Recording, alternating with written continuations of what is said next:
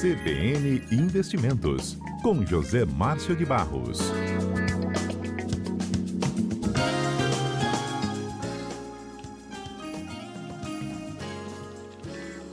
Bem, vamos então ao nosso quadro com seu conhecimento para analisar ainda então um pouco que o Banco Central anunciou sobre o indicador, né, que fala sobre como uma prévia do PIB, que é o IBCBR, a atividade, né, José Márcio, veio numa expectativa positiva ou não?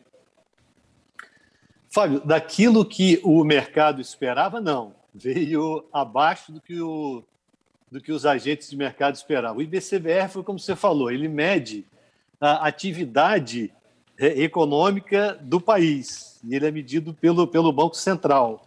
Então, quando você, quando o IBGE apura o, o, o, o PIB do país, ele pega alguns dados é, para poder fazer isso, essa apuração, e um dos dados que ele pega é essa prévia. Então, o mercado esperava, uh, alguns agentes do mercado apostavam que seria subido em torno de 1,5 6.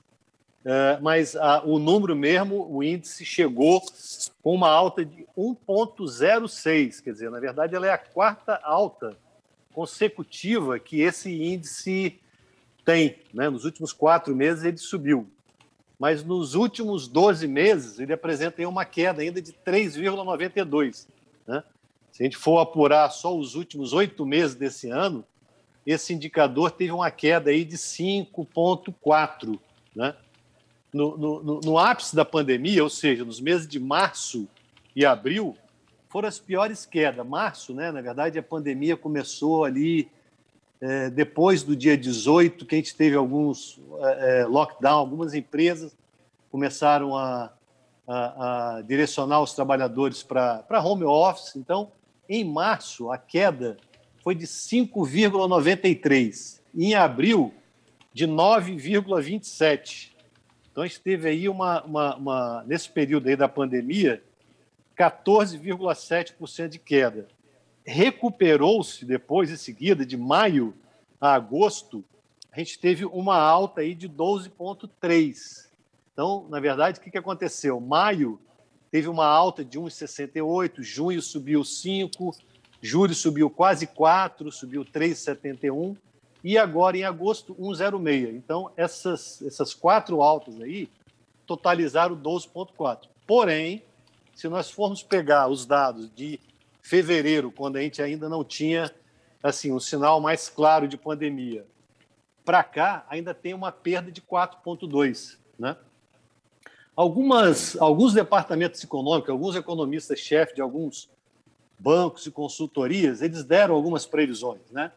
Uh, vamos falar de, para não ter que falar de muitas, vamos aqui nos limitarmos a, a três, três casas que emitiram em relatórios. Por exemplo, a XP prevê que a gente vai ter um terceiro trimestre, ou seja, julho, agosto, setembro, quando for anunciado setembro, estão prevendo que o número de setembro vai vir igual veio o número de agosto, que é 1,06.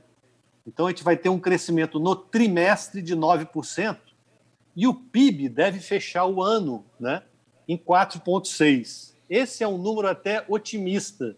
Se a gente considerar que o FMI diz que a gente vai fechar 2020 com 5,8%, né? E que eles já tiveram até em junho, eles anunciaram dizendo que o Brasil. Não sei se você lembra disso, Fábio.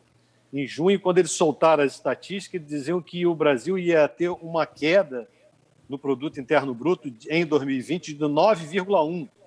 Quer dizer, era uma super, era muito dimensionada ali, uma, era uma queda muito expressiva. Enfim, isso que eu estou te falando agora foi a opinião da XP e do FMI. Uhum. Tem um economista-chefe que eu acompanho, que ela é a Marcela Rocha, do, ela é gestora de recursos da Claritas também e é economista lá.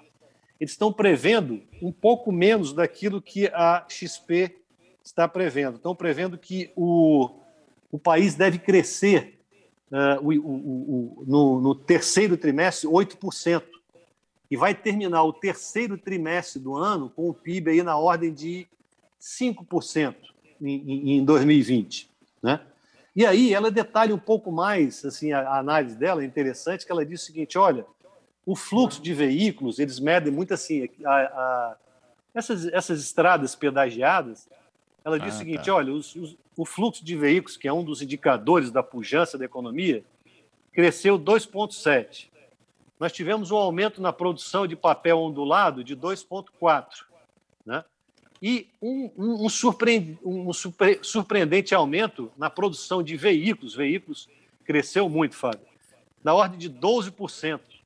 Então, a expectativa que ela tem, inclusive para a produção industrial de setembro, é de 2,6, que não saiu ainda, né? A gente tem a última produção industrial que a gente tem, é de agosto, que vem em 3,2. Então, se nós tivermos uma produção industrial aí em torno de 2,6, terá, assim, vai ser excelente se nós conseguirmos isso, né? Então, já estamos falando o seguinte: a, a, a, o final da, da opinião dela, da, da Marcela, da Marcela Rocha, da Claritas, é de que a gente deva terminar, ter uma alta aí em torno de 1,5 no último trimestre do ano, ou seja, outubro, novembro e dezembro. Então, essa é a expectativa dessa casa. Outras casas aqui mencionam também fatores que vão influenciar no aquecimento da economia até o final do ano. E a gente pode começar citando um, e esse é do conhecimento do nosso, do nosso ouvinte. A gente sabe que a gente vai ter uma redução no benefício que vem sendo dado pelo governo, ele vai cair pela metade, desde o mês passado, que ele já é metade, verdade. e até o final do ano, isso vai causar um impacto direto no PIB do país. Né? O, o próprio mercado de trabalho ele anda desaquecido. Eu vi que no início até da, do programa, você anunciou da maior taxa histórica de desemprego de 14, 14 não me lembro, não recordo o número aqui, mas 14%, 14 é a taxa né? de desemprego. 14,3, isso. Então é uma taxa histórica. Então, esses quatro indicadores, que eu falei dois já, redução do benefício, redução do mercado de trabalho, se acrescenta um novo, que a gente viu isso na semana passada, que é um repique inflacionário, principalmente sobre os alimentos, que isso aí penaliza diretamente aquelas famílias de baixo poder aquisitivo, né? que é uma outra preocupação maior ainda, que eu acho que o governo tem que olhar isso aí. E, por último, e não menos importante, é o impacto que tem tido nas incertezas fiscais. Toda hora a gente está é, pensando de como que nós vamos, é, como que o governo vai financiar essa continuidade desses programas sociais no ano que vem, para 2021. Então, isso aí traz muita preocupação aos economistas, aos dirigentes, as pessoas que têm que trabalhar com, como é que se diz, com, com projeções para o ano que vem, elas estão muito preocupadas com isso. Some-se a isso no fato que, todo de seis em seis meses, o Banco Central emite o que ele chama de relatório de estabilidade financeira. Então, de seis em seis meses, ele fez um em abril, fez um agora. E aí, surpreendentemente, para não ter que falar aqui muito tempo, porque eu sei que nosso tempo está terminando, é uma palestra de uma hora e pouco que eu acabei de assistir aqui agora na internet, de um diretor do, do Banco Central, do Paulo Souza. Ele fala uma coisa muito interessante que as pessoas que tiverem mais curiosidade depois devem, devem assistir. Os bancos convocaram, na verdade, nesse período aí de inflação baixa, os bancos convocaram as pessoas que estão inadimplentes no banco para refinanciar, para alongar suas dívidas.